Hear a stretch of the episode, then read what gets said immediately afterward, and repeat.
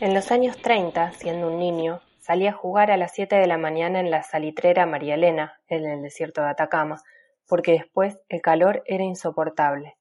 Era verano y un día vi algo como motas de algodón en la pampa, que según los adultos era Camanchaca, la neblina costera. Pero cuando él salió el sol, desapareció. La Camanchaca, cuyo nombre proviene del término aymara Camanchaca, que significa oscuridad, es un tipo de neblina costera dinámica y muy copiosa. La Camanchaca en la costa sur de Perú y el norte de Chile se produce debido a que durante el día el mar absorbe calor irradiado por el sol, actuando como moderador térmico. Durante la noche y la madrugada libera este calor, que a la vez produce vapor. Este vapor en la mañana no sube lo suficiente a causa del anticiclón del Pacífico Sur. A medida que transcurre el día, esta neblina costera se calienta con el sol y se eleva, como nube orográfica, la que finalmente es dispersada por la alta presión del anticiclón del Pacífico. En la década de los 50 del siglo pasado, Carlos Espinosa desarrolló los primeros prototipos de su atrapanibla, un artefacto diseñado con 360 barras de cobre de un metro de largo y una arpillera, lo que le permitió captar parte del agua de las nubes, condensarla y capturarla. Este fue un invento que le valió el reconocimiento nacional e internacional. Los atrapaniblas se crearon en respuesta a la terrible crisis por falta de agua, sumada a los frecuentes cortes de energía eléctrica, algo que se transformó en un drama constante para las familias del norte de Chile en aquella época. Fueron muchos años de trabajo hasta llegar a la figura geométrica que permitía recoger 300 litros promedio de agua por día. Era un sistema simple. La estructura, que cabía en una maleta, se instalaba, pasaban las nubes, se mojaba la arpillera y caía por gravedad. Además era un agua limpia, sin gérmenes, lo que confirmamos con análisis realizados en Argentina. El invento era, de verdad, una locura, afirmó Carlos en una entrevista realizada en el año 2018. En el año 2014, invitaron a Carlos Espinosa a presentar su invento en la muestra Le Bord Monts, al borde de los mundos, que se realizaría los primeros meses del 2015 en el Centro de Arte Contemporáneo Palais de Tokio, en París. En palabras de la curadora de la muestra, Rebeca Lamarche Badel, la expresión explora los múltiples campos de la creación artística e invita a creadores de fuera del mundo del arte, cuya obra parecería pertenecerle por su profundidad, su belleza y su singularidad. Estos artistas visionarios, experimentadores y poetas revelan estos campos sin precedentes y desafían los límites.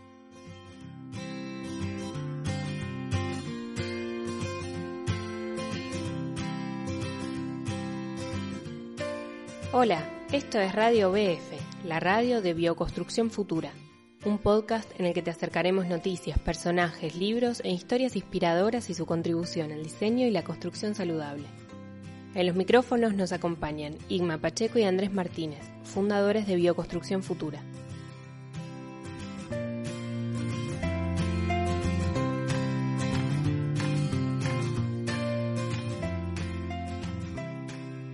Hola, ¿cómo están? Bienvenidos y bienvenidas nuevamente. Hola Andrés, nuevo capítulo, episodio número 12 de Radio BF. ¿Qué tal Andrés? Eso es, muy bien, muy bien por aquí. Muy interesante el tema, el tema sobre el que vamos a volvemos, volvemos otra vez a las tecnologías, a las tecnologías apropiadas, pero yo creo que hoy nos ubicamos en una tecnología que yo diría que es un poco frontera porque cruza los límites de la de lo tecnológico, el conocimiento científico, el arte, la belleza, el landscape, la producción social del hábitat, toca muchas, toca muchas, toca muchas disciplinas, pero parte de una fundamentalmente, y que vamos a hablar, por supuesto, y vamos a empezar atribuyéndole al autor de esta, de esta tecnología. Vamos a hablar hoy en día de los atrapanieblas. Los atrapanieblas, que es una tecnología muy conocida en lo que es el norte de Chile, el sur de Perú, y cada vez más conocida, implementadas en otros países del mundo se han, están haciendo en algunos países de África, en algunos países, en, Israel también,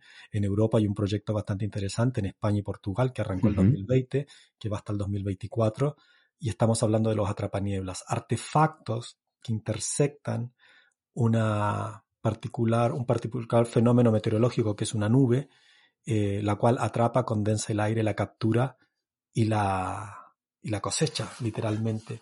Eh, una tecnología bastante simple, pero muy, muy interesante y muy, muy revolucionaria y creativa en su época. Em, para hablar de esto tenemos que hablar del autor, sobre todo porque me...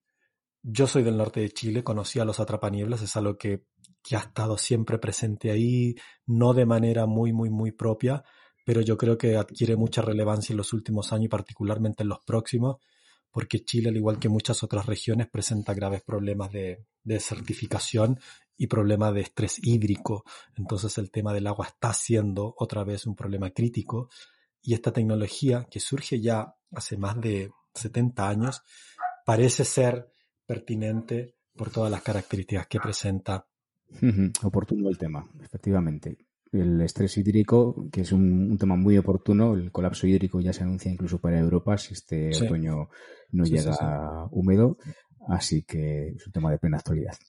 Y cuenta Carlos, Carlos, ¿no? Carlos es un físico, matemático y físico del norte de Chile, quien siempre fue un académico, un investigador, empezó a trabajar en las universidades. Él cuenta, eh, lo decía Julián en la introducción, ¿no? Su primer asombro, ¿no? En la pampa salitrera, en la mitad del desierto cuyo lugar también conozco muy bien porque yo nací en, esos, en, esas, en esas salitreras. Él descubre un día esa camanchaca, que es un fenómeno muy particular que se da en el norte de Chile, se da en otros países, se da en otros, en otros lugares del mundo, pero es un, proceso muy particular de, la, de, esa área del Pacífico, del norte de Chile, sur de Perú, que es una nube costera, una neblina costera que se produce por condensación, que después, y es justo a una hora, es siempre a la hora del amanecer donde esta nube empieza a subir, a subir, a subir hasta que después eh, se disipa, ¿no? Por las altas temperaturas. Pero en, determinados puntos y en determinadas condiciones climáticas, eh, lo que estamos en presencia es de un vapor de agua excesivo, abundante, en una nube que, que no llega a convertirse en lluvia, sino que está en una condición intermedia, y lo que Carlos observó en esa vez cuando niño lo pensó en trabajar y justamente a partir de una crisis, porque en el año 55, 60 hubo serias crisis hídricas también en el norte de Chile que afectaron obviamente el suministro de agua y también eléctrico.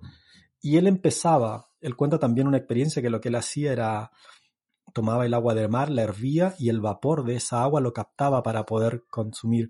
Pero él empezó a darle vuelta a esta idea de esta nube, de esta escasez, de esta problemática social que había, y da con la idea de interceptar esta nube. Él dice, bueno, pero si interceptamos esta nube podríamos hacerla. Y él pasa varios años trabajando e investigando en el Departamento de Física de la Universidad Católica del Norte con esta tecnología, hasta que en el año 65 arranca su primer prototipo, ¿no? que es un prototipo muy, muy interesante. Los prototipos de hoy en día no están a esa altura eh, de profundidad poética o artística, y me atrevo a decir a lo mejor de, eficiencia, pero él termina desarrollando, vamos a dejar unas imágenes, una especie de octaedro, no sé si viste las imágenes, Andrés, en esos reportajes, eh, parece una nave espacial, parece una nave espacial, él se, él se basa, se basa fundamentalmente en la estructura, en la estructura del diamante, son unos octaedros que él los va uniendo, los va juntando y genera literalmente, si tú ves, parece como una nave espacial con unas puntas y que las instala en la mitad del desierto con unos ayudantes, una cosa bastante loca. Y, y, en el año 65 él crea sus primeros prototipos y los instalan. Esos prototipos tuvieron éxito en aquella época porque justamente en tiempos de crisis aparecía un elemento que, que, que daba solución a un problema bastante concreto, ¿no? Una estructura eh, muy bien pensada, pero bastante simple en su construcción en los materiales. Barras de cobre, una malla arpillera, que es una malla orgánica con unos pequeños orificios, y él llega a esta forma eh, que la considera la más eficiente y que logra captar alrededor, dependiendo de la, de la nube, 300 a 350 litros por día. No es algo menor para, para un contexto de crisis hídrica. Y es en ese año donde Carlos eh, desarrolla estos primeros prototipos. Em, y eso, eso es muy, muy interesante porque soluciona un problema. Y él sigue trabajando en estos prototipos. Es una tecnología que después yo creo que entra un poco en el olvido, porque claro, el norte de Chile se desarrolla, empiezan a ver estas crisis hídricas no vuelven a aparecer, empiezan a aparecer los sistemas convencionales de, abastecimiento de agua. Eh, y estos proyectos quedan un poco aislados, pero Carlos sigue trabajando en ellos sigue retomándolos, pero hay algo muy importante yo creo que en ver en este prototipo inicial, a él se le considera el padre del atrapaniebles, el inventor, que es lo que te comentaba un poco al principio, André, y me gustaría conocer un poco tu opinión, es la mezcla de, de un de varios aspectos que después tiene que ver con una invitación que lo hace en el 2015 a París sobre este artefacto. Primero que se soluciona un problema muy concreto, que hay una cuestión científica muy fuerte, o sea, hay una investigación de, de unos fenómenos meteorológicos que están detrás, pero después lo que se termina construyendo, se termina solucionando un problema, pero a la vez se termina construyendo un objeto de mucha belleza, de mucha eficiencia, muy preciso, muy local, con materiales muy simples, como una especie como de simpleza, un poco lo que proponen las tecnologías apropiadas, a solucionar con el menos coste posible, con el máximo de eficiencia, prototipos muy reproducibles. Carlos cuando patentó su, su, su, invento lo dona, o sea, es un proyecto de abierto, no, no, no, nunca hizo ningún negocio sobre esto. Eh, y, es de una belleza increíble este primer prototipo que después en el 2015 le vale una invitación que de algún modo resurge un poco el tema de, de a, una, exposición en París, ¿no? Al borde de los mundos, donde la curadora lo que procuró en esa exposición es invitar a personas que no eran del mundo artístico, pero que de alguna manera sus creaciones tocaban el arte, estaban en el borde del arte. Y yo creo que el, el primer prototipo original de Carlos Espinosa, La Trapaniebla, tiene mucho de eso, conjuga investigación, cosas físicas, fenómenos meteorológicos, soluciona problemas sociales, pero a la vez es un objeto de inmensa belleza. Yo creo que no es casualidad. Hay, cosas que surgen de mm. determinadas mentes por su bagaje. Leía que Carlos hasta los 40 años no se tituló. Probablemente hay mucha experiencia ahí detrás que luego eh, se condensa en un conocimiento científico, pero que seguramente hay un genio ya en ciernes mm. antes de su titulación. Y, está siempre en, la, en, el encuentro entre la arquitectura, la construcción, la ingeniería, y, surge ahí algo distinto, ¿no? Cuando luego quienes nos escuchen vean las fotos de estas estructuras macro, macro diamantinas, se hará idea de lo que, de lo que estamos hablando. Y no sé si es casualidad de que precisamente eh, Carlos fue alumno de Nicanor Parra, que, hmm. que, quizás pueda tener algo que ver con, con esto. Otra mente brillante.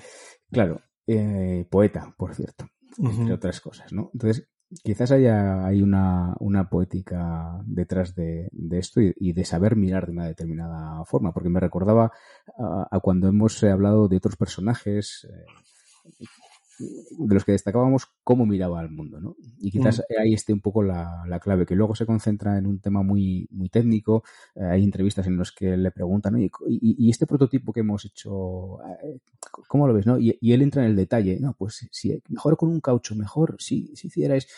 Pero sin embargo, la, la, la poética esa de, de fondo sigue subsistiendo, ¿no? Y, esa idea también de, hacerlo con la gente, él prepara equipos de, estudiantes y se marcha al desierto y prueba si funciona, no funciona. Y creo que esa experimentación, esa forma de ver distingue a determinadas personas y Carlos, que por cierto he conocido su figura a partir de, estudiarlo para, este podcast, antes no lo conocía, creo que pertenece a esta raza de personas especiales elegidas.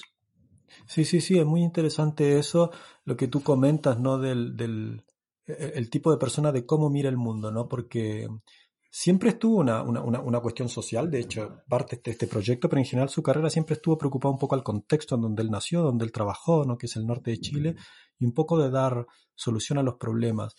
Y, y quiero hacer el vínculo entre, la, entre lo físico, la física y la arquitectura, porque Carlos trabajó en la escuela y en la universidad donde yo estudié, en la Universidad Católica del Norte, en la Escuela de Arquitectura.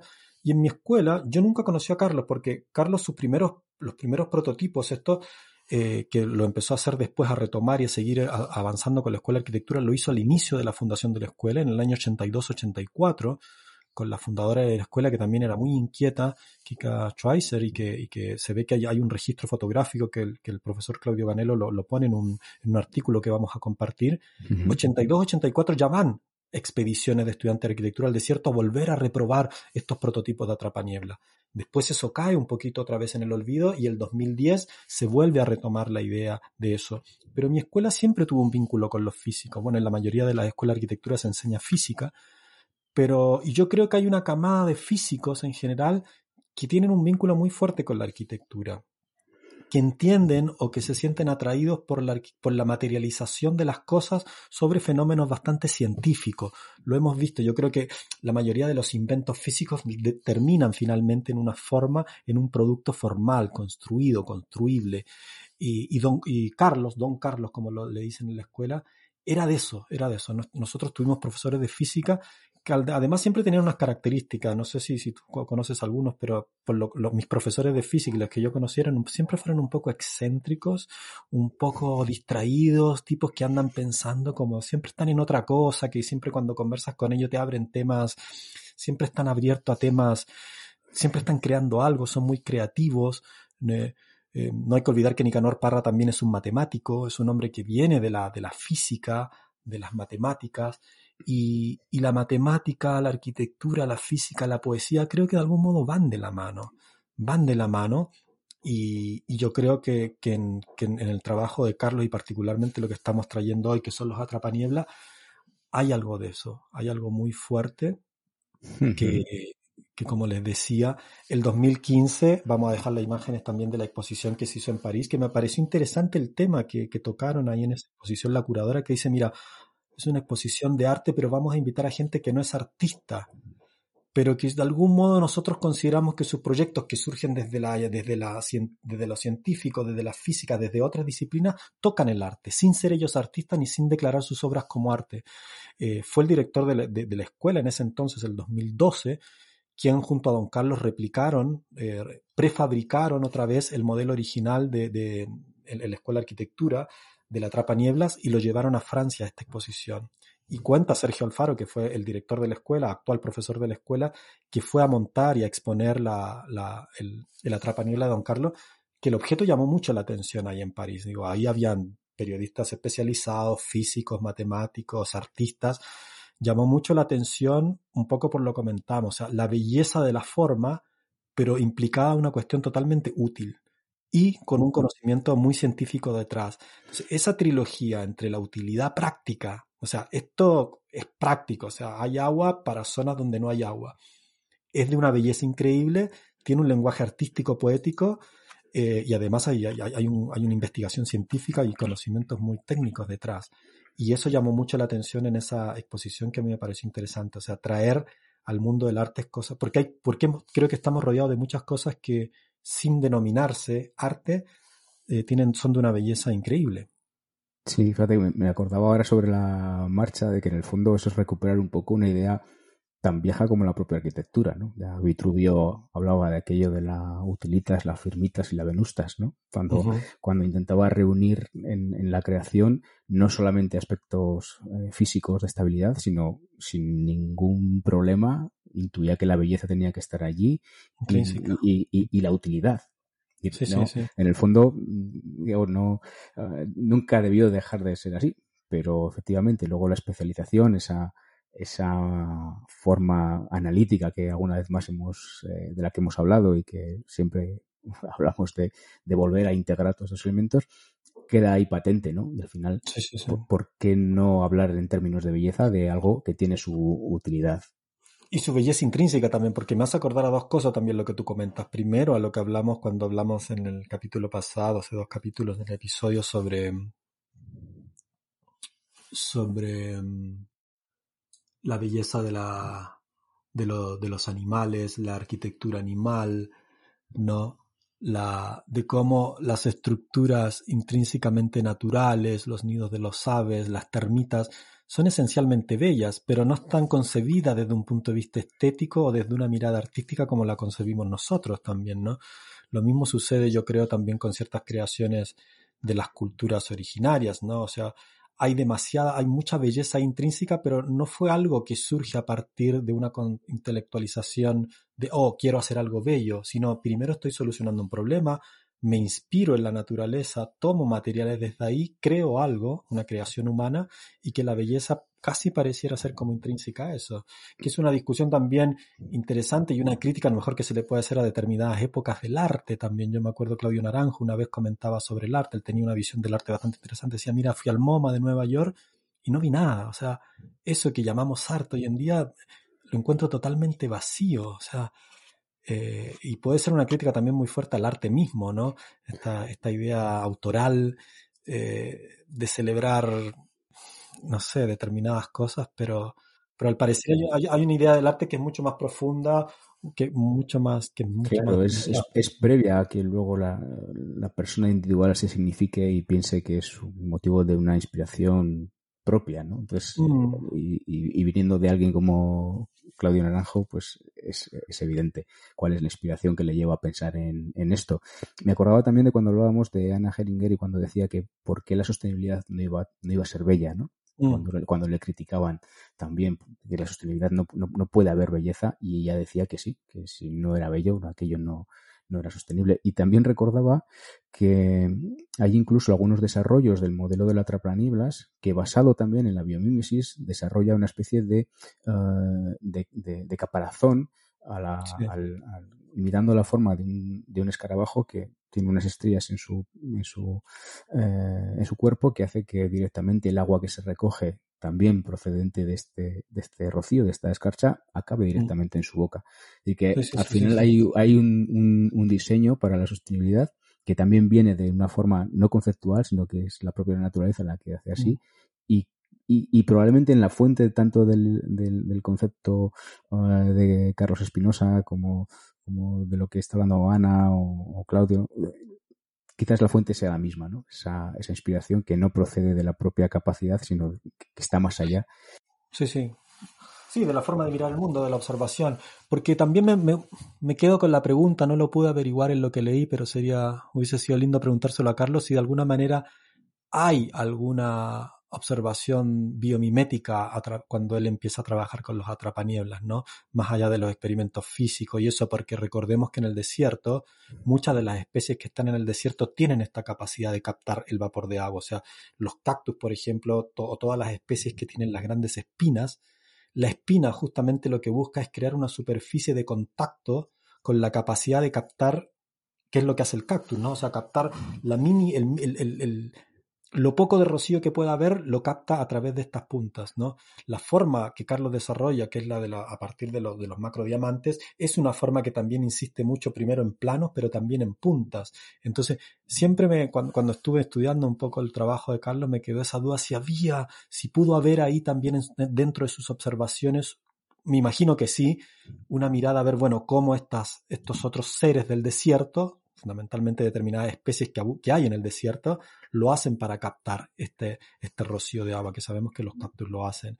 Eh, probablemente sí. Es muy probable. De hecho, hay desarrollos posteriores que no sé si estaban en la mente originalmente de Carlos o no, pero que se fijan precisamente en el diseño de esas hojas en las que ya vemos que se acumula ese rocío de por la mañana o uh -huh. incluso la especie, esta específica de un escarabajo en el desierto en, en, África que, que, que recurre al, al, mismo sistema, ¿no? Al, que su propia eh, su propio caparazón sea el receptor de este, de este de este rocío, de este agua condensada y que además se conduce hasta su boca. Es muy probable que haya esa observación. ¿no?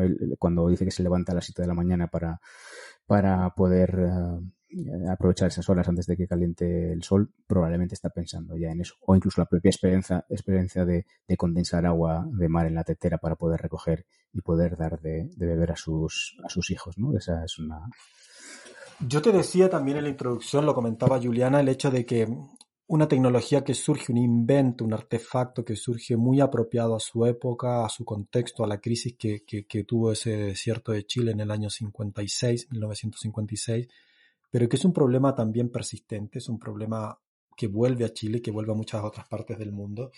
Y hoy en día, los atrapanieblas en los últimos años se están desarrollando experimentos bastante interesantes, los que yo conozco en, el norte de Chile y en el sur de Perú.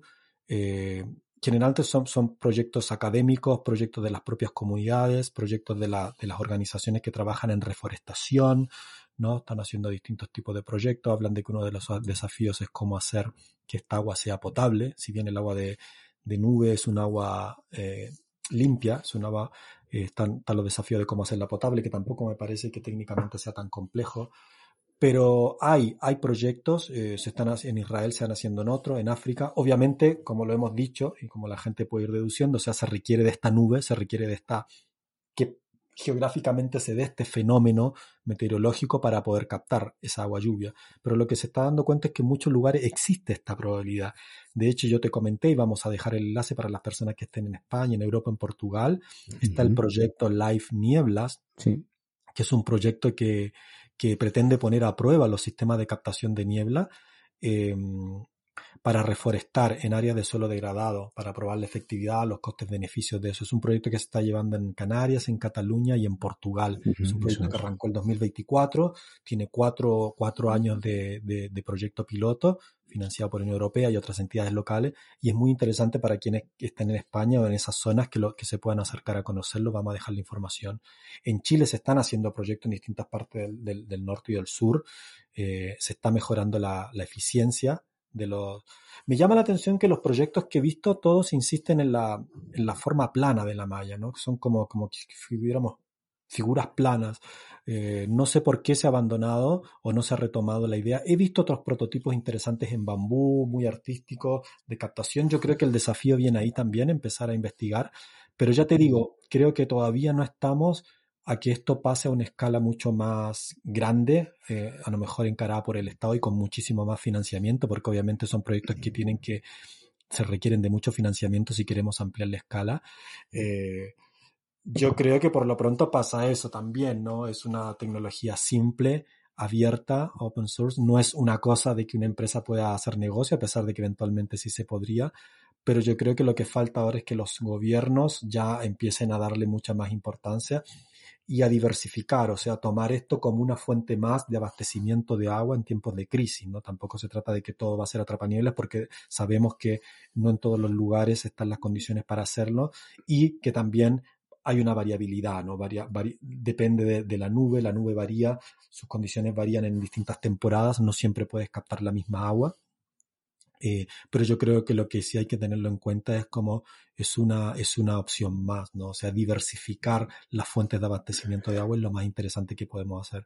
Yo creo que tengo la percepción de que falta todavía un poco de que los, los gobiernos locales eh, se lo tomen mucho más en serio e inviertan mucho más dinero para investigación, para prototipos y para llevar el agua. Pero no me cabe duda que por lo menos en el norte de Chile va a ser así porque otra vez ese norte está sufriendo crisis severas de agua y es muy probable que la siga teniendo. Entonces, entiendo que podría haber un resurgimiento de esta tecnología en los próximos años con mayor financiamiento, con mayor investigación, con mayor innovación. Es muy probable que así sea. la, necesidad agudizó el, el, ingenio de Carlos en su momento, en aquella crisis en Antofagasta, es probable que, esto esté así. Yo creo que de hecho no es casualidad que haya un proyecto, en este caso europeo, que es el que conozco un poco más, en el que ya se esté trabajando en esta línea, con cuatro años de proyecto, con una financiación que llega desde Europa. Mm, creo que la situación por la que vamos a, vivir nos va a llevar a aprovechar cualquier posibilidad de, asegurar un mínimo suministro de agua con, con cierta calidad y no creo que sea una opción que vayamos a, perder. De hecho, hay en, pequeñas proporciones, pero todos conocemos espacios en los que seguramente tiene aplicación, aunque sea a nivel más elemental, esta, esta forma. No sé si tan, tan, con paneles tan eficientes como los planos, que, al final bien orientados son lógicamente los que más superficie ofrecen, eh, de contacto con la, con esta niebla que avanza a 15, 20, 30 kilómetros, eh, metros por segundo. Eh, y quizás haya que recurrir a, alternativas que se desarrollen en estos eh, programas de estudio, pero yo creo que la aplicación es, es evidente y de hecho ya, ya van surgiendo eh, pequeñas startups, por decirlo de alguna forma, ¿no? de, embotellar incluso ese agua, ya, ya se está levantando financiamiento para esto. Claro, hay, hay una especie también de espíritu comercial que surge, ¿no? Que, que, no deja de ser válido, ¿no? En Chile se están desarrollando un par de cervezas que tienen esta idea, bueno, lo hacemos con agua eh, y según los expertos lo que pude leer es una cerveza un poco más salina, Claro. Que, le da un toque, un toque diferencial de las otras cervezas, porque es un agua que viene con esta neblina costera. Eh, entonces está apareciendo eso también, ¿no? Eh, de hecho, como te digo, muchos de, los proyectos de captación de agua se están usando para regenerar bosques nativos en determinadas zonas desérticas eh, y también para crear huertas, ¿no? En el sur de Perú De hecho, particularmente en Lima, en la ciudad de Lima, en la parte de arriba de Lima, hay varias comunidades que están haciendo captación de agua de lluvia y lo que hacen es que están usando ese agua para beber, pero también para crear sus propias pequeñas huertas, ¿no? Huertas, poblacionales para suministrarse también de alimentos. Entonces, el agua es un elemento vital que da, posibilita muchas cosas. Entonces, como tú bien dices, eh, yo creo que sí. Que Pero lo que más me, me, gusta destacar es el tema de la tecnología apropiada, ¿no? Se vuelve otra vez a una, a una tecnología simple, de bajo costo, de fácil implementación em, y con mucho ingenio, ¿no? Con mucha creatividad, desarrollada ya hace más de 70 años, pero, pero creo que con mucho potencial de volver a, a resurgir, ¿no? La tecnología apropiada, lo que, que a lo cual le hemos dedicado eh, varios cursos, varios comentarios, porque nos parece que hay ahí, ¿no? Es un tema recurrente y de hecho el tema de la captación de agua lluvia siempre ha, estado dentro de los temas que hemos tratado eh, y el de la siembra y la cosecha de agua es un, tema que, va a ganar la actualidad. Así que el, tema creo que es muy, muy oportuno. Cuando me lo propusiste creo que que fue un, acierto. Y, además que apela precisamente a, cuestiones que están al alcance de todo el mundo, esa, esa, mm. el apropiarse de esa pequeña tecnología, ¿no? Aquello que decía Schumacher de lo pequeño es hermoso. Eh, volvemos de nuevo a, ello al hablar de estos pequeños ingenios. Voy a, vamos a dejar varios links en, el, en, las notas del episodio sobre todo un poco para que conozcan la historia de Carlos Espinosa, los orígenes, eh, los primeros prototipos eh, la exposición de París y los proyectos que se están desarrollando hoy en día en torno a los atrapanieblas, que, y, queda ahí, queda abierto para los que quieran seguir investigando, para los que quieran seguir profundizando, pero creo que, que valía la pena traer a, a, colación este objeto y a este personaje que, como tú dices, pertenece a una camada de personas de que con su forma particular de ver el mundo y desde el lugar que tienen, desde sus conocimientos, hacen aportes increíbles y se sitúan como esa exposición de París en los bordes, ¿no? Están ahí, tocan, tocan el arte, tocan lo científico, tocan lo social, tocan lo tecnológico eh, y lo hacen de manera muy, muy, muy creativa. Eso es, y, y, y a lo mejor también espoleados por esa necesidad, porque también las condiciones en las que pasó su infancia Carlos tampoco fueron precisamente las, más sencillas, ¿no? Entonces hay, hay, un contexto ahí de, con sus seis hermanos en, una, en un panorama de, crisis, incluso la citaba Juliana, ¿no? Y de, cortes incluso eléctricos, de, en el suministro mm. eléctrico, y, y, que al final eh, cómo se viva esa realidad acaba influyendo en, cómo se desarrolle. Seguro que... sí. Yo creo que esa es la parte positiva de las crisis que siempre sacan, sacan un poco la, la creatividad, ¿no? Por supuesto de algunos, ¿no? La gran masa a lo mejor caer en histeria, caer en depresión, pero son oportunidades también de, de mucha creatividad, de solucionar problemas, de replantear las cosas, de dar la vuelta a la tortilla y de ver de que ante las crisis, bueno, a lo mejor hay que cambiar la manera, el enfoque, la mirada. ¿No? Algo que parecía obvio, a lo mejor ya no lo es en tiempos de crisis, algo que, parecía estar siempre ahí ya no lo está. Eh, y, la, tecnología siempre va a ser, la tecnología ha acompañado siempre el desarrollo humano y lo va a seguir haciendo. Entonces, pero el desarrollo de esta, de las tecnologías requiere siempre ingenio. No van a faltar ocasiones en los próximos años para agudizar el, ingenio y, y es para muestra un botón para muestra un botón, así que no, los dejamos a, a, seguir investigando sobre los atrapanieblas y, y, en la figura de lo que fue Carlos Espinosa, quien un tipo bastante longevo, murió a los 88 años este, este año, pero un tipo muy, muy, muy reconocido, muy destacado, muy querido por lo demás, un personaje también, todos los que lo conocieron hablan de un tipo muy entrañable, eh, reconocido por varias universidades chilenas, a nivel internacional también, un tipo vivió la vida y hizo grandes aportes. Así que invitamos a conocer a Carlos Espinosa, su trabajo y también esta, esta bella tecnología para, para, para despertar un poco la creatividad y la, la belleza de, la, de las pequeñas soluciones. Eso es, pues nada, toca tirar del hilo de todos esos enlaces que vamos a proporcionar para seguir ahí y, si es posible, inspirarse. ¿Por qué no? Bueno, Andrés, nos vemos entonces en el próximo episodio. Le mandamos un abrazo a todos quienes nos escuchan semana a semana. Eso es. Y si necesitan o quieren comentar algo, estamos ahí. A la escucha. Buenísimo. Chao, chao. Chao, chao.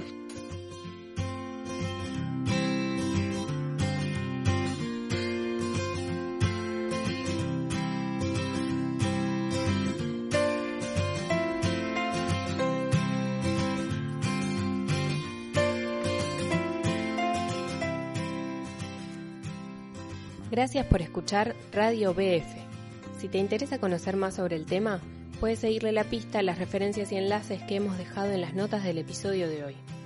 Conoce nuestro trabajo en Bioconstrucción Futura, una escuela creada por personas que trabajamos para que, un día, toda construcción sea saludable. En ella encontrarás cursos en directo cada mes, packs formativos temáticos, charlas con expertas y expertos sobre temas relevantes y mucho más.